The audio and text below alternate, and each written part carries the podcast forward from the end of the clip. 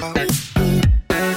Hello，大家好，欢迎收听最新一集的播音。本节目由首创唯一十五年保固愉悦玩具品牌德国 Satisfier 台湾总代理赞助播出。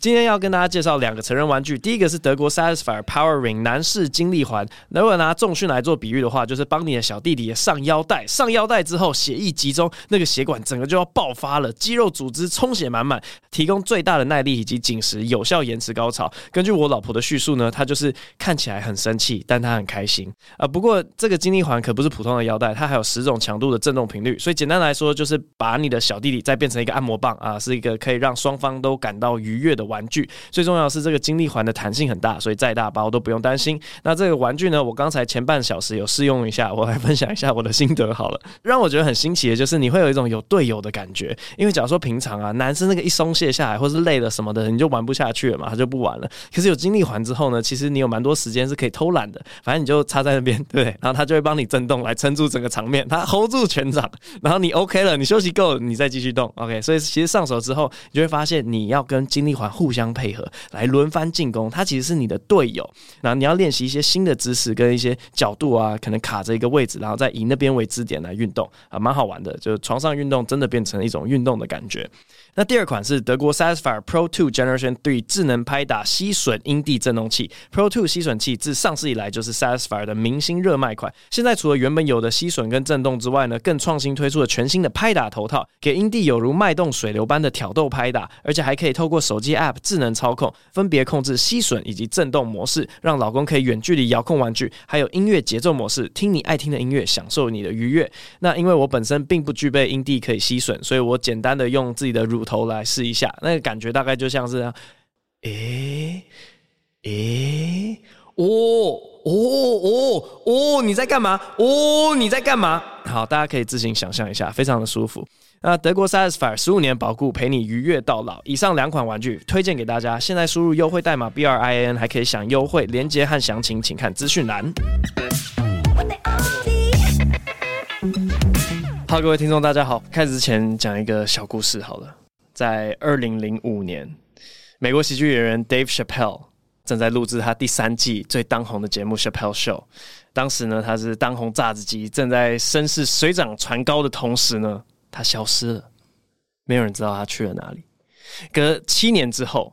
他回到这个美国的喜剧圈，重新开始他的 stand up 巡回，然后大家就意识到说：哇，你之前去哪里？哇，他去南非。哇，为什么呢？因为他精神状态可能就是无法承受，或者他有一些就是 burnout 的情形，他决定要去度一个长假。今天来到我们节目现场的，就是台湾 Dave Chappelle。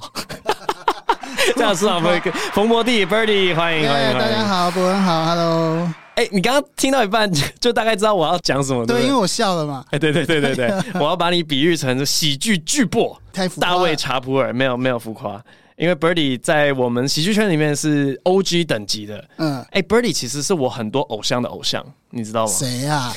因为浮夸了，你没有没有没有没有没有，就是这样子一个 OG 的地位。因为反正我台大外文系嘛，那也会认识蛮多戏剧系，因为什么毕业公演之类的。是是是。然后大家出社会之后，就可能都是进入一些什么剧场或什么的。对。然后 Birdy 在大家的心中都是神这样子，尤其是在我很多学长姐的心中。神经病吧？也有也有也有。OK 啊，对，讲到神经病，我还特别去查了一下，我们好像在脸书上的最后一次互动。对。你知道是什么吗？你说私讯吗？不是，是我有去留你的一个哦。你说我是智障那首歌？欸、对对对，你怎么会？你记得？我记得，我记得，我记得。对。哦，好喜欢这首歌哦，哦真的哈、哦。然后我就今天突然回去看到，对，你就是 Pink Chain 之前的 Pink Chain。你你很你很认真哎，你还去查最后的互动？因为还真的想不起来我们上次互动是什么时间，超久，不太熟。五年前。哎、欸，我跟你讲，我其实四十岁，我把那首歌关掉了。啊！我在 YouTube 上关掉了，你要打开啊！我觉得我变了，我老了，因为我觉得我会唱，我是智，我是智障，我是智障，我的，因为我觉得智是障，我觉得太智障了，所以我关掉了。但你今天这样鼓励一下，我可能会去开。要打开，要打开，然后就可以看到这个 Podcast 的那个转换率有多高？好好好，大推神曲，我是智障，我是智障 Birdy。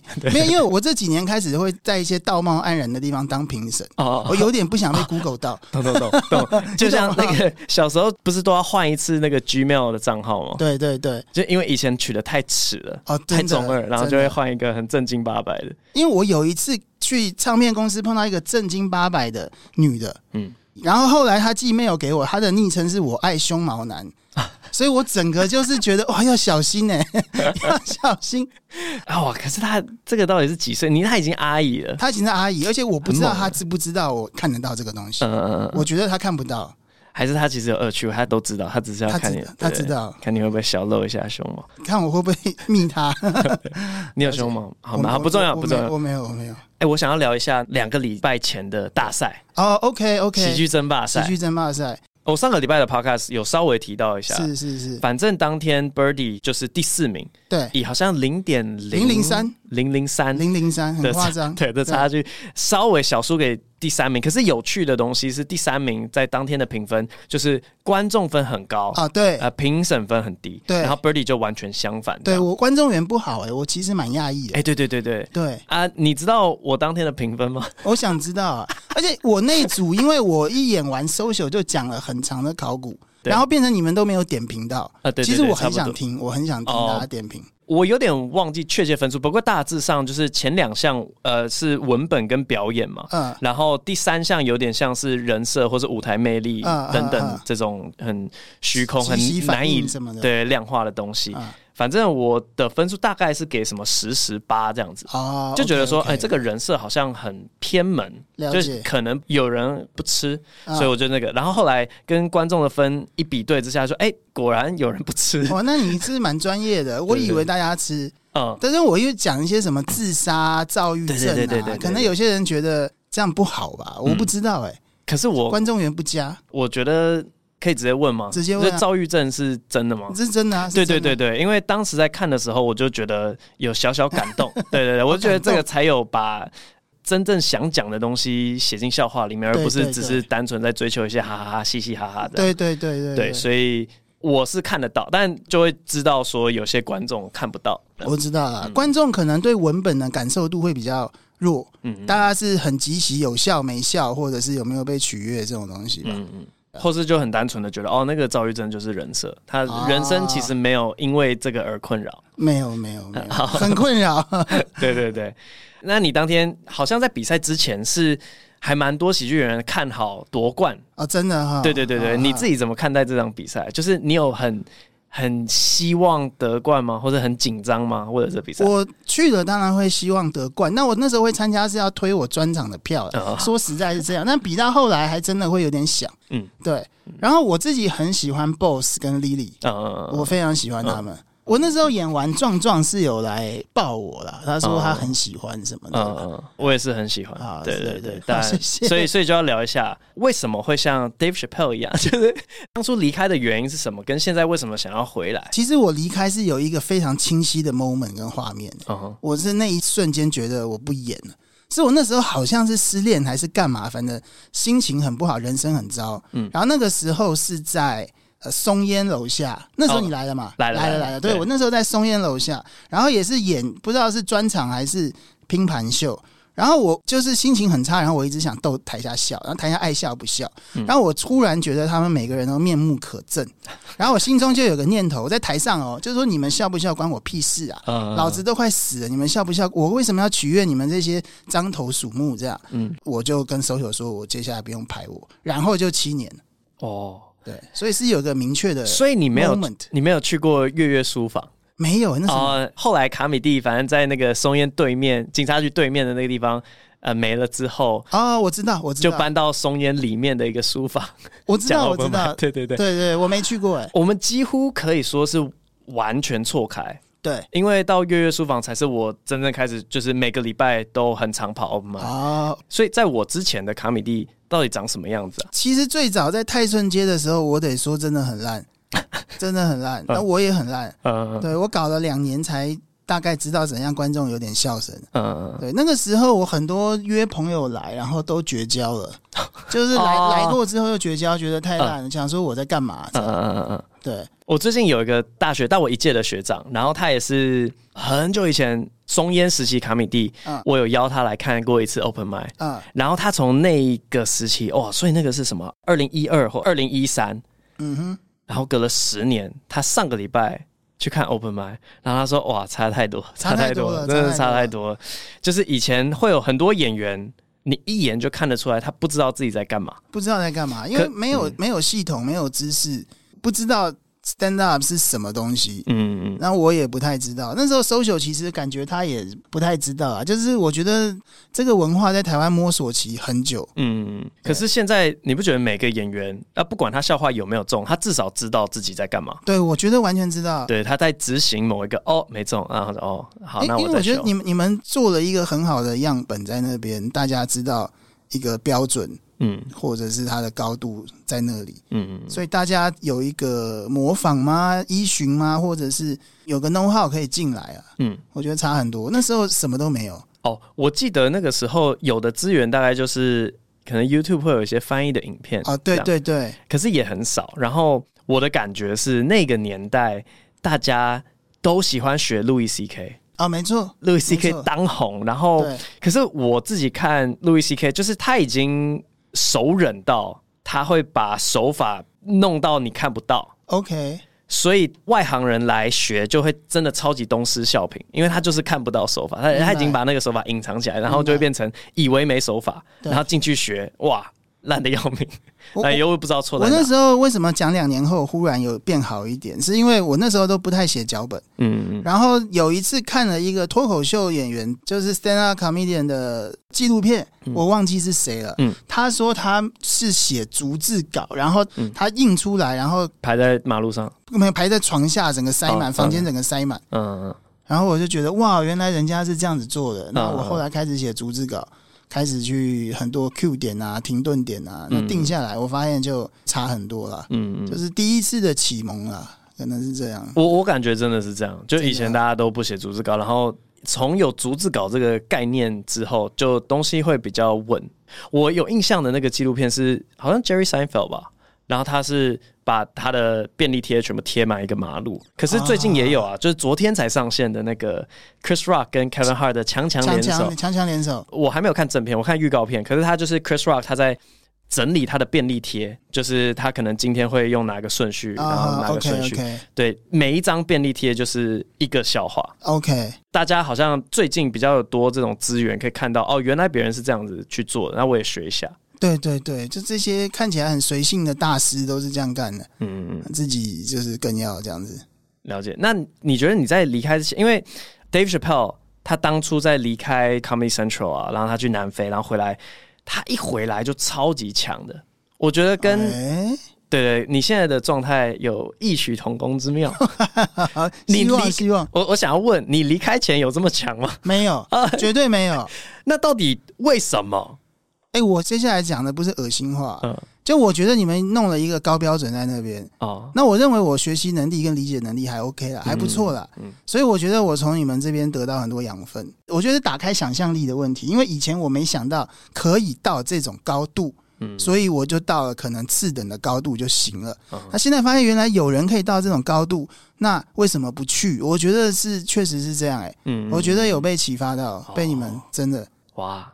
所以没有，也是跟我我上礼拜讲到的一个东西有关。我是真的觉得，就是什么叫好作品？好作品就是可以启发到另外一个人。OK，在我心中，它就是一个好作品，不用不用去谈论什么他的技巧怎么样多好，他的对对对，只要有人被激励到，或者有人的人生因而更改善了，好比说心情变好也是，心情变好，对，对我都觉得那是好作品。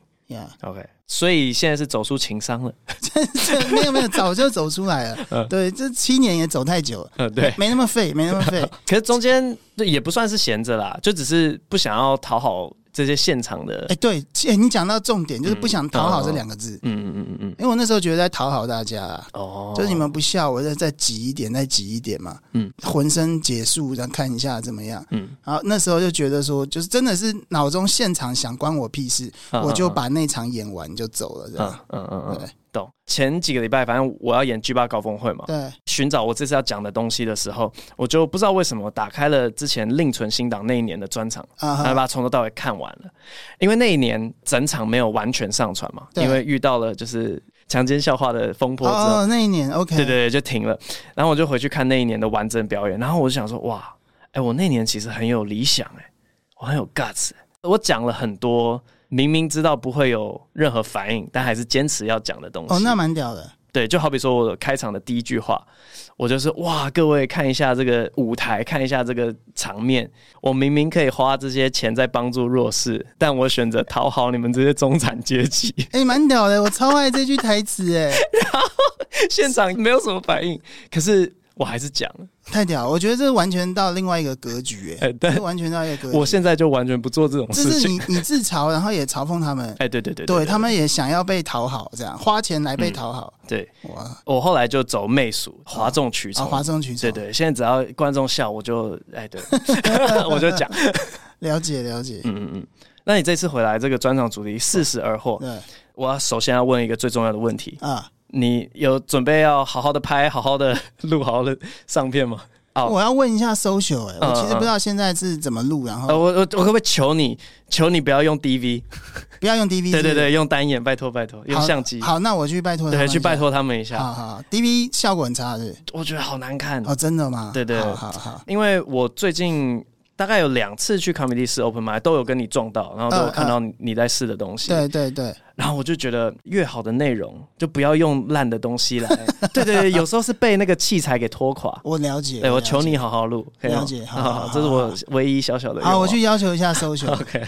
还有收音，拜托两个音轨，好不好？两个音轨。对，身上的一个，然后环境的一个。哦，身上的那个是要别一个，对不对？对，拜托不要只有一个机头麦。好，了解，对对，大概是这样。好好好，对，稍微。感谢你跟我讲，哎，不然我会什么都不管，然后最后出来可能就是那种三级片这样，B 级片啊，不是三级片，不会不会，那不会到 B 级 B 级片，对，但会长得很像那种上传到 YouTube 可能会被略过的那样，我我都不希望变成这样。了解了解，好，那我去提一下，对，拜托求求你，对对。对。那这次大概会碰触到哪些大的主题呢？大的主题嘛，其实跟我争霸赛的延伸，uh huh. 就是寂寞啊、自杀、心灵鸡汤啊、躁郁症、精神病跟药物啦。嗯、其实精神病跟药物的笑话有更多趴，嗯、然后也是很寂寞啦。因为我其实也是希望这个秀，就是除了嘻嘻哈哈之外，还是会有一点点思想性或格局的东西啦。嗯、所以最后是。会四十岁跟小时候我一个对话吧，嗯哼，就是二十三十四十，然后每个自己对话一下，哦、这很有趣。那我问一些更深的问题哦，啊，因为你刚刚想说，希望大家看完之后还是可以带一点意义的回去，对，你觉得这是必要吗？在喜剧里面？我觉得不是必要啦，但是看你想不想要而已。哦，对对对，跟我答案很像，因为我我自己很常被问这个问题啊。到最后就其实就是看那个创作的人他想要，你你是都有的嘛？哎，你是批判性都很强，那就是一种一种意义嘛？呃，思想性。希望没有没有，我在这个 podcast 我都说没有没有，我我我 就在想笑话，你在想笑话？对，那个穿凿附会啊，我我不知道。哎，你讲到穿凿附，我觉得完全是穿凿附会。嗯。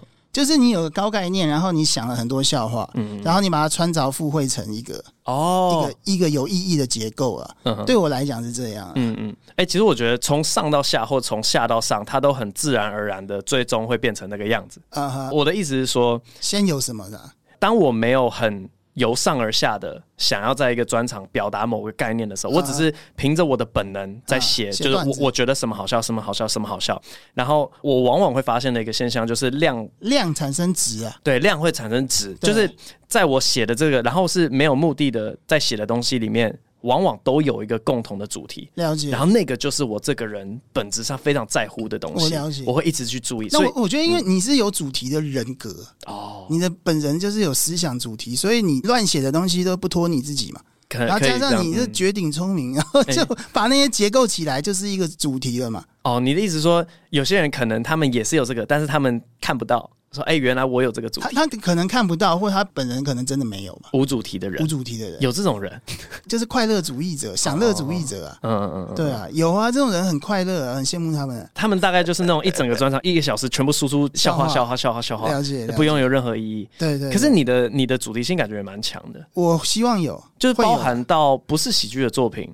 是不是寂寞这件事情对你来讲啊？对啊，你怎么知道？因为我有印象的是，是不是有一本书啊？对对，寂寞寂寞，不好。对对对对对。然后等下那本书，贺龙有送他一本，还是他有帮忙推？老 K 啦，老 K 买了一本放在店里面呢。对，大家拿来压泡面或干嘛？哎，对对对对对对，寂寞蛮重要的，嗯，是人生主题之一啊。可是寂寞寂寞不好，那今年要讲喜剧的时候，会变成寂寞是好的吗？拥抱寂寞，嗯。拥抱寂寞，就无好无坏，呃，拥抱一下的。哦，对对对，嗯嗯嗯嗯，因为你两种创作都有过嘛，就是电影的剧本，嗯，跟现在要来讲 stand up 的剧本，你觉得这两种剧本写起来的感觉差很多吗？我觉得差很多，欸，哎，电影啊，故事啊，就是还是会追求一个角色的成长啊。嗯嗯对，但是在脱口秀或单口喜剧，我觉得角色就是你本人嘛。嗯，那你不会追求成长这个东西。但我觉得有一个有一个东西很重要，就是像我们写电影的主角，我们希望观众认同他。嗯，我们认同他，我们才会希望他能够谈到恋爱、报仇成功，或者是世界第一这样子。嗯，那我觉得单口喜剧演员也是需要被认同。嗯嗯，我觉得被认同这件事也是蛮有趣的。嗯。对我，我觉得我观众分数这么低，可能是没被认同。对，对，的确，对对对。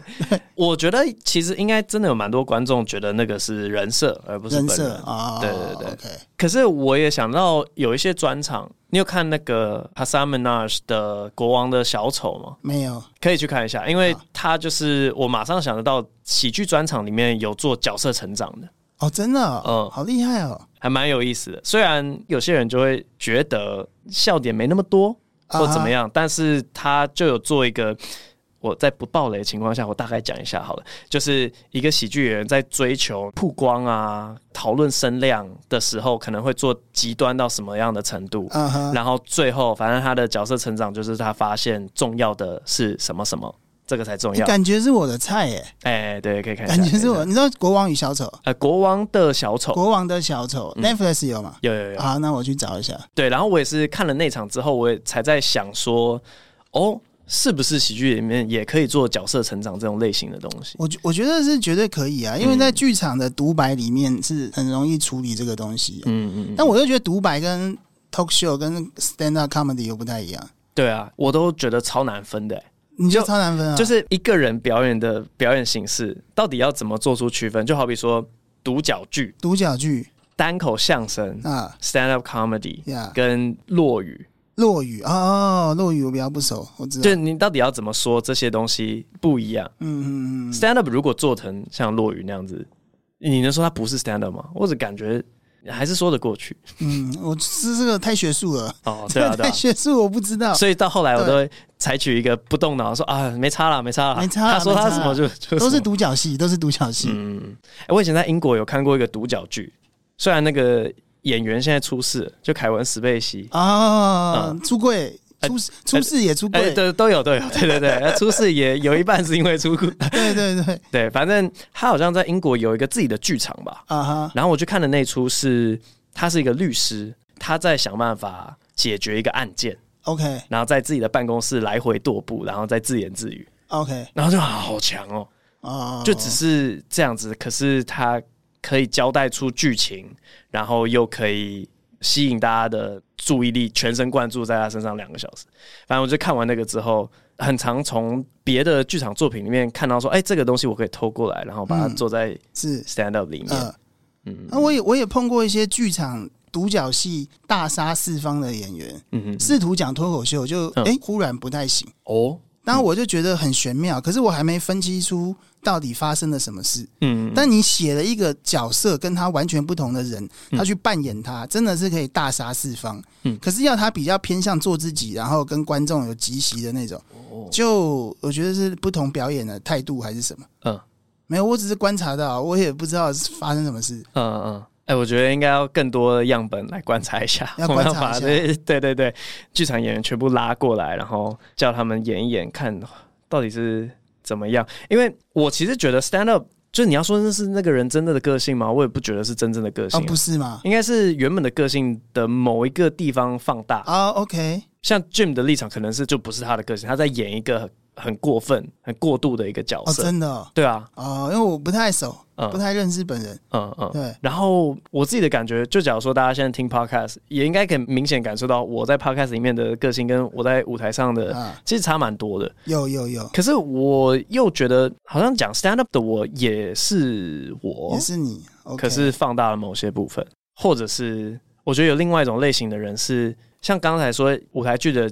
演员要演另外一个角色，他可以大杀四方。对，其实就只是演另外一个角色，但那个角色更像正常人，像是怪怪。我刚刚忽然想到，就在那个单口相声，那个 stand up comedy，好像你不太，大家不会觉得你在扮演谁，你就是以自己的身份去呈现。嗯、即便你扮演或者是有点虚假，嗯，但是大家都是觉得现在在跟你交流，嗯嗯。那可能那种独角戏，你就会知道他在。进入另外一个虚构的状态吧，嗯哼，那可能不太一样，嗯嗯，那我觉得需要更多样本，我去怂恿一些剧场人来讲啊，好啊，我们直接 观察一下会怎么。样，对，变我的 YouTube 频道计划，我就一个一个来看圈外人，圈外人来讲，圈外人会会变怎样？Yeah. 好，非常非常期待 Birdy 这次要推出的四十而获的专场。Yeah. 可以告诉大家，就是如果要搜寻的话，要上哪些网站？呃，就是它是十二月三十号的晚上八点，然后在 Comedy Plus，然后又不是跨年哦，是前一天，所以大家应该还有空。售票网站是一个叫 KKTix 的网站，然后你就打 Birdy 加四十而获，就会出现那个网站。你打四十而获可能会搜不到很多这种、哦、真的这个 okay, 好像。好好好对，Birdy 加四十而获，然后在 KKTix 上面可以购票，欢迎大家来。好的，所以如果有跨年前一天晚上不知道要干嘛的话，就可以锁定这个 Comedy Plus Birdy 的四十而获专场。这一集非常非常感谢 Birdy，感谢伯恩，谢谢大家。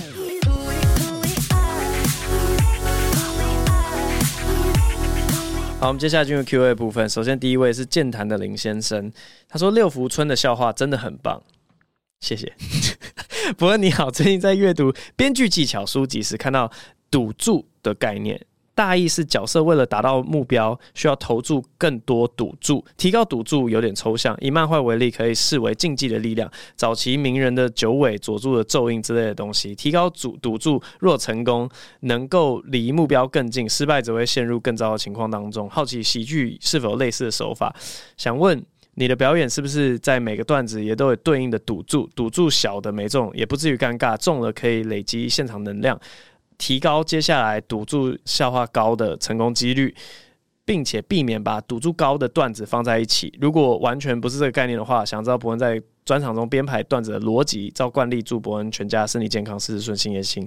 祝我早日交到女友，谢谢。OK，这个健谈的林先生，其实我刚刚念下来。我的那个概念有很多阶段的刷新，诶，就是一开始讲到赌注的时候，我有个基本的想象。反正我以前有上过那个皮克斯编剧的一些线上课程，这样子。然后他虽然我完全没有看过。《汽车总动员》这个电影，但我大概知道它的剧情、它的角色以及它的赌注是什么。好，反正就是那个车子嘛，他以前是一个明星嘛，然后他后来尤尤其是到那个《汽车总动员三》的时候，他的赌注就是他的荣誉啊、他的生涯成就啊什么的。但是又突然冒出了一个小女孩汽车还是什么鬼的，我我其实真的没有看这个电影，但他的分析上是这个样子。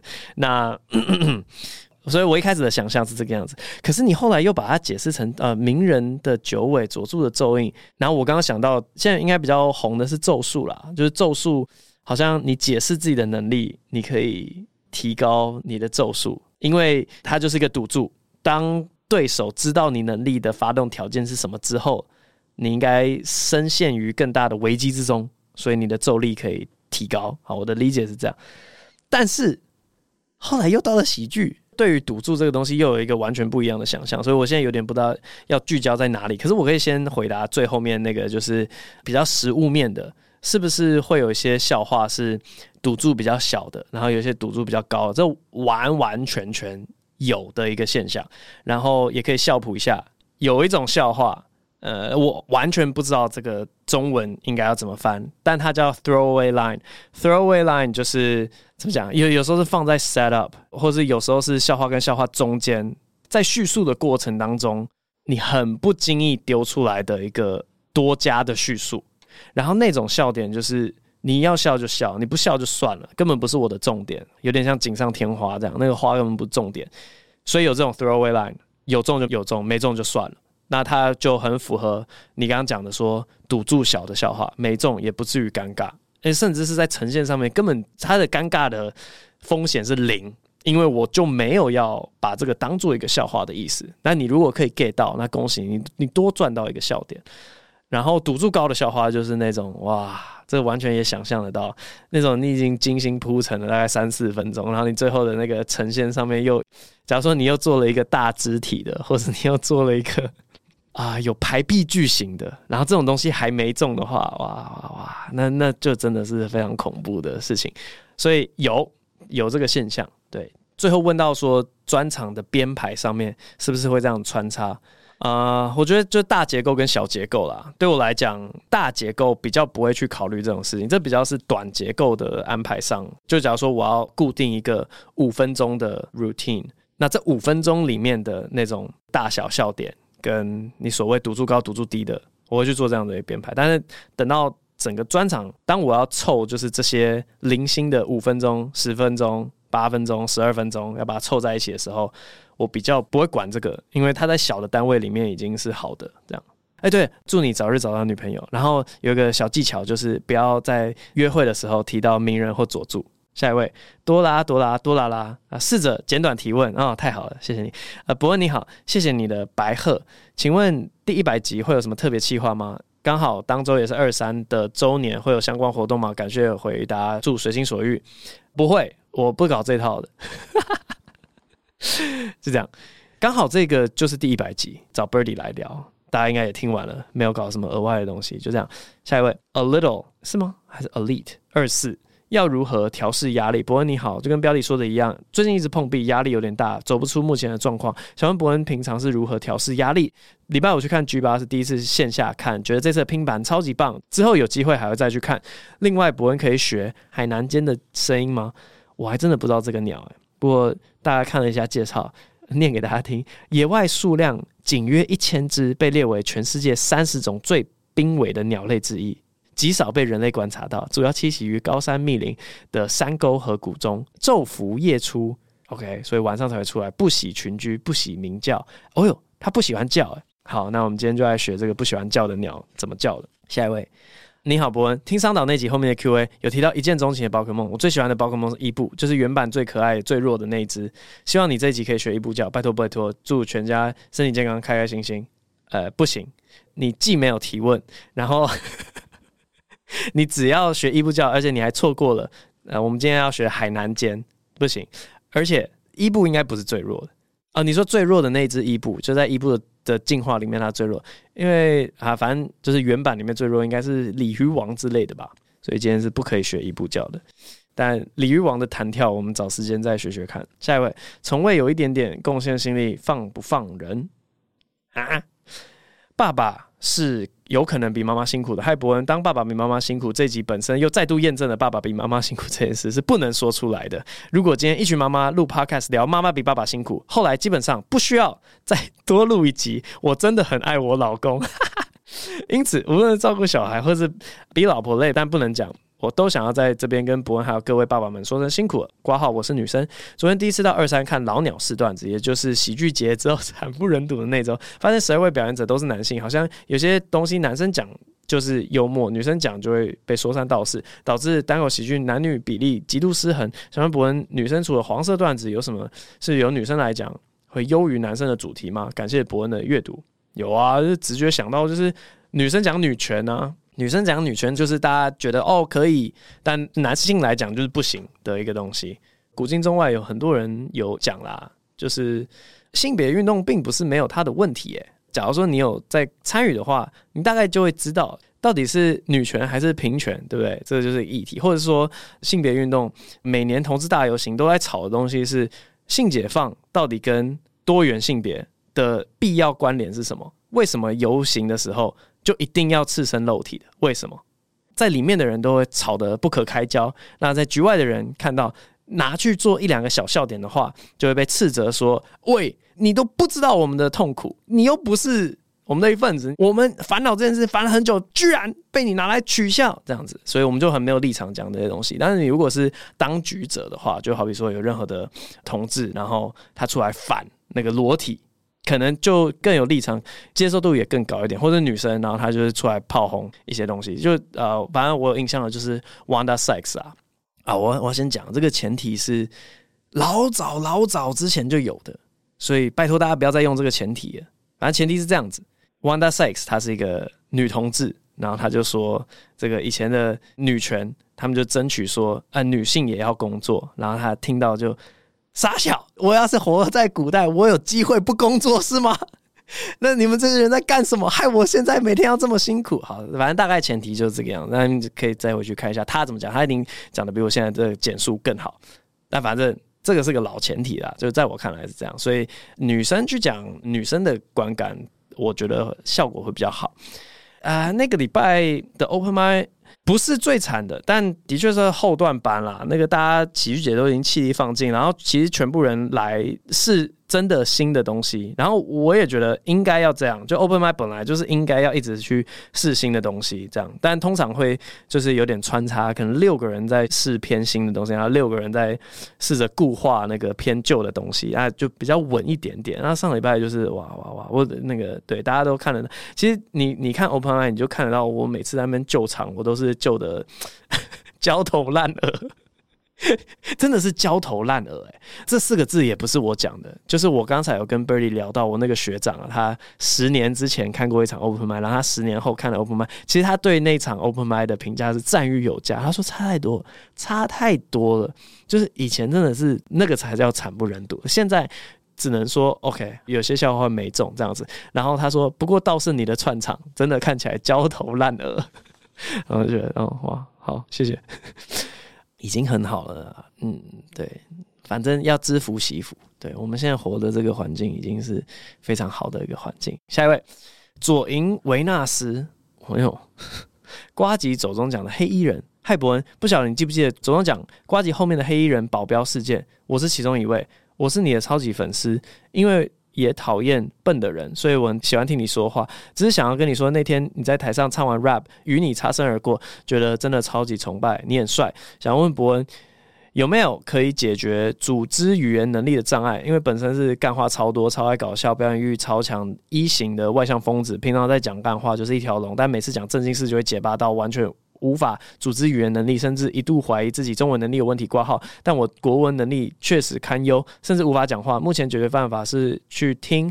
会讲话、反应能力很好的人，或是报告前练习到滚瓜烂熟，就会好很多。但遇到设想以外的问题，就会卡关。伯恩有什么推荐的方法吗？最后，依照惯例要祝福伯恩家庭幸福美。哦，这个祝福还有三行哦，祝福伯恩家庭幸福美满，也祝福我自己可以越来越聪明，跟伯恩的临场反应一样好，并快很准。谢谢您看我的留言。OK，好，谢谢你。哎，这个我以前有稍微讲到过，就是我不觉得我是一个天生反应就很快，或是天生。语言能力、表达能力啊，口条很顺的一个人，我你们大概现在听得到的这个结果，即便是剪辑之后的结果，都已经比我所谓的出道前好很多了。我甚至是可以说，录 Podcast 之后跟录 Podcast 之前啊，反正那个能力就是会变强这样。所以你的这个阶段有点像是可能。比较像是刚开始讲 stand up 哦，我每次上去我都知道我自己要讲什么，或者我刚开始做夜夜秀，我每次都知道台上我确切知道我要讲什么话，会发生什么事，但没有什么临场编造的能力。那你应该要去练习的，就是把自己丢进一些你需要去临场瞎掰东西，好比说回答 Q&A 或是开直播，那多练习这种类型的东西，你那个能力自然而然就会长出来。然后另外一件事情是，因为其实一开始的问题是在问说，你要讲正经事的时候就会结巴，但是你在讲干话的时候就一条龙。我刚刚讲到最直接的方式就是，你要讲正经的东西的时候，你就直接用讲干话的方式来讲，只要你讲的东西。它的底子，它的核心精神是言之有物的话，即便有个干话包装，大家听了应该也不会非常的排斥。而至少就是我们公司啊，在做那种年度报告的时候，我也觉得说，哎、我好像在台上是是蛮干话干话的，但是明年要做的东西清楚啊，然后愿景清楚啊，这其实就可以了。你讲一些干话是无伤大雅。下一位，哦，也是很常看到这个 这个昵称龙龙的超级有趣的点子。最近想到破译动物语言和 AI 的结合，让黑猩猩纳入资本市场的玩家之间多出属于黑猩猩的消费市场，创造大片蓝海。请问博文觉得这在未来可能实现吗？有什么法律道德的疑虑？可以请博恩模仿黑猩猩的叫声自我介绍吗？祝博恩的事业欣欣向荣。好，感谢你的谐音笑话，非常喜欢哦。哎、欸，对，我先预告一下好了。我觉得长久以来我都被抹上了一个误解。就是我讨厌谐音笑话这件事情，我没有那么讨厌啊。反正呢，之后可能会有一集专门来聊谐音笑话，阵容是我相当期待的，已经邀到了这样子。你们可以想象，你心目中谐音笑话的翘楚们他们都齐聚一堂，然后我们聊一整集的谐音笑话，我们一次来把这个谣言终结掉，好不好？我们一整集讲一个小时谐音笑话，然后从好笑到不好笑一字排开，然后我们来看当中的问题到底是什么。我们就可以解决谐音笑话这件事情。好，直接预告，在不久的将来会有这么样的一个集数。好，那回到星星的这件事情，其实我刚第一个想到的是，一定会有法律道德的疑虑。因为假如说你觉得这个诈骗可能糖宝宝或是一些迟缓的人是有道德疑虑的话，那我觉得它套用在猩猩上面会一样的道德疑虑。你在用你的智商，就是做一种不符合道德的剥削。我想到是这样，等下你看到它什么哦，反正就是黑猩猩，他们本身会有自己的消费市场，就好比说黑猩猩里面你要去卖香蕉剥皮器，哇，大热销啊！人类可能就会想说，哈，剥香蕉很难吗？我为什么还要买一个剥皮器这样？那、啊、说不定对黑猩猩来讲就非常的困难，但他们又热爱吃香蕉，所以这个会有一大片的蓝海，的确有可能啦。但职业道德，你还是要想象到底什么样的界限算是在欺骗猩猩？对你这样子过意的去吗？猩猩会相惜吗？算了算了算了，我们等到谐音那个礼拜再来再来解决这件事。下一位，Ezaidel 怎么念呢、啊、？E Z A I D E L，Ezaidel，Ezaidel，Ezaidel。嗨，伯恩，最近我在上 social 的喜剧课程，但听说他比较有名的是一日工作人员行销课，有什么建议吗？哦，那个行销的事情，那个是无法复制的。OK，我们要知道这是一个大家一起经历的美好的一个单一事件，然后它不会再出现，前无古人后无来者，我们就好好的珍惜，我们把当初所有喜剧演员都转发李安专场的这个非常难得的景象，我们把它记录下来，然后做成一个纪录片，像《国王音乐季》这样子，我们这样子去缅怀这个历史事件就可以了。我们没有要没有要复制，你如果再复制下去，你绝对没有办法如法炮制的。而且听说后来根本不是 social 的包吗？就其实那个售票页面上面没有设公开活动，完全是另外一个人设定错误，就不是 social 的错。但全世界都怪 social，所以他承担了所有。我们感谢他。下一位，然安安安，呃，如何明确拒绝暧昧？不过你好，谢谢你总是分享各种人生经验观点，珍惜每次表演的机会，用准备表演的方式来准备面试。这个想法明明这么合理，我怎么从来没有想到过呢？这一集也是第九十八集结尾的 Q&A，博恩说：“不要享受被追，不喜欢就拒绝。”哦，这点我深感认同，对吗？你看，我每一集我都丢一些金玉良言呐、啊。你说，且看且珍惜，好没有？不重要。但我就有个疑问：我大学班上有个男同学，只要一下课就会出现在我旁边，等我一起换教室或吃午餐。而且如果我不是迟到，他就会换座位坐我旁边，也时不时会关心我的生活及我养的猫，甚至在我抱怨工作很累的时候，找其他更累的打工资讯给我，建议我换工作。那不是在害你吗？我猜测他在追我，你这还要猜哦？你是白痴吗？这就在追啊，不然呢？对不起，压抑，继续念。但我如今已经连朋友都不想当，所以都不读他的讯息，下课就别的同学聊天或迅速离开学校。但他好像没有意识到我在拒绝一样，依然黏着我。这样的情况已经持续半年以上，但。他也没有要告白之类的，我实在找不到时机可以跟他说干你妈，可不可以不要再黏着我了，很恶哎啊！性格委婉的我都已经当面问他说，哎，你没有其他朋友吗？为什么不去找其他朋友吃饭呢？但他依然打哈哈，还时不时问能不能来我家看猫。请问伯恩，除了把他打一顿或是骂爆他一番，我有可能保留双方颜面的让他赶快停止骚扰吗？另外，乖乖也不是饼干，它是玉米制品。最后祝伯恩家庭和乐。OK，太好了。身为一个直男，我有点不懂为什么女生不懂这个状况是什么。我来稍微解释一下，当直男要追女生的时候，你心里面会发生什么事情？好了，首先他没有告白，当然啦、他当然不会告白，因为告白就是男生都有个自尊心，告白是要有一定的成功的几率才会去做啊，不然的话很丢脸，我们的自尊心会受伤，就啊失败了，no。我真没用，所以为了要避免受到这个伤害，男生就会去增加这个告白成功几率。等到他过了某个阈值之后，好了，我可以告白。那他就是长久以来你一直在扣他的分嘛，因为告白几率越来越低，所以呢，他就迟迟不告白。所以呢，我们反向推理，你这时候你就一直骗他。就是骗他说哇，好啊，来我家看猫，好啊，好啊，一起吃饭啊，好啊。然后呢，他的信心够了，好了，我终于可以告白了。这时候就是你宰杀他的时候了。你这是说白痴啊，我根本就不想要跟你在一起，我只是在等你告白，想要把你给甩掉。那通常告白之后就一翻两瞪眼，他通常除非是耻力非常高的人，就不会再继续烦了。他就知道啊，没忘了，这个是一个可能性。第二个可能性是那个。好，这要讲我国中的时候的故事啊。反正我国三的时候，的确有喜欢，就是我们学校的一个女生这样。然后我们每天晚上跟她聊天，找各种机会来团体一起出去。哦，要不要唱歌？啊，要不要也约一下谁？这样这样的，找机会出去这样。那一样，我的心中一直没有累积到我有个成功的把握，所以我一直没有跟她告白。但是这个女生，她真的就直接跟我讲说。啊，我啊，真的是记忆犹新。我现在 忍住我的泪水。反正他当时就跟我讲说，我们是朋友，我也很喜欢你这个朋友。我不希望我们的友情有任何的改变。我生怕你好像想要追我。我直接跟你讲，我现在没有要交男朋友的打算，所以请你不要有就是类似这样子的想法，可以吗？然后就说。哦，可以啊，没有啊，没有啊，没有追啊，什么什么？你在讲什么啊？居然以为我要追你啊？真是的，没有，我们不就是很好的朋友这样子吗？对，所以你是可以直接讲，在他告白之前，然后他会装作他都没有要告白，哎，我没有要追你啊，我们不就是朋友吗？但他其实有，这太明显了，没有人在做这种事情的，对，就是，所以你可以直接在这个小小的幼苗还没有长出来的时候，就直接把它 把它头给切断。